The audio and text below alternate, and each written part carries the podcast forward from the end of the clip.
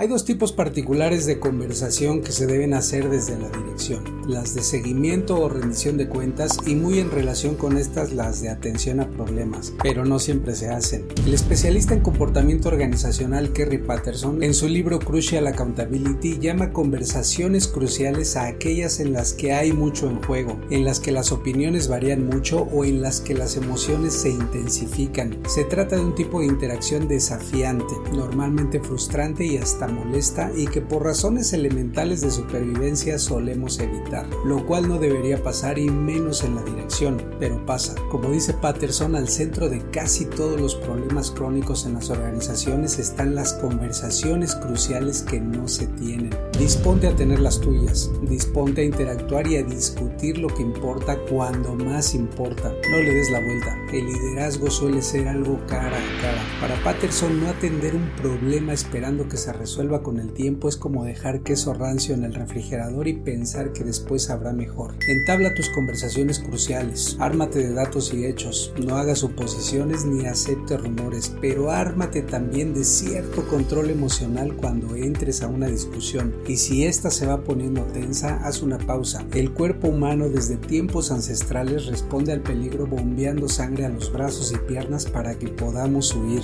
Ante una situación estresante tu cerebro se va quedando con menos sangre para pensar, lo cual te hace enfrentar conversaciones desafiantes con una mente disminuida. Una de las habilidades clave en la dirección es la política directiva, es decir, hablar de lo que se debe cuando se debe, gestionar acuerdos y lograr consenso y avance a través de él. Habrá momentos en los que debas imponer tu autoridad, pero ese debería ser tu último recurso. Por lo general debes negociar y acordar. Como dice Patterson, tu poder moverá a la gente, pero no la conmoverá. Y necesitas de lo segundo. El uso de la autoridad puede garantizar el cumplimiento en el corto plazo, pero no siempre en el largo. Desde inicios del siglo pasado, el psicólogo Kurt Lewin en sus estudios sobre estilos de liderazgo decía que el estilo autoritario genera resultados mientras estás en la sala, pero no cuando sales de ella. Comunícate más y mejor con tu equipo, genera interacciones frecuentes con todos tus colaboradores y no solo cuando haya problemas o desviaciones sobre los objetivos. No seas un mero proveedor de llamadas de atención, sé más bien un generador constante de un ambiente favorable para que todos consigan lo que prometen Hazlo con maestría. Construye habilidades a prueba de futuro. Maestría en Dirección y Transformación.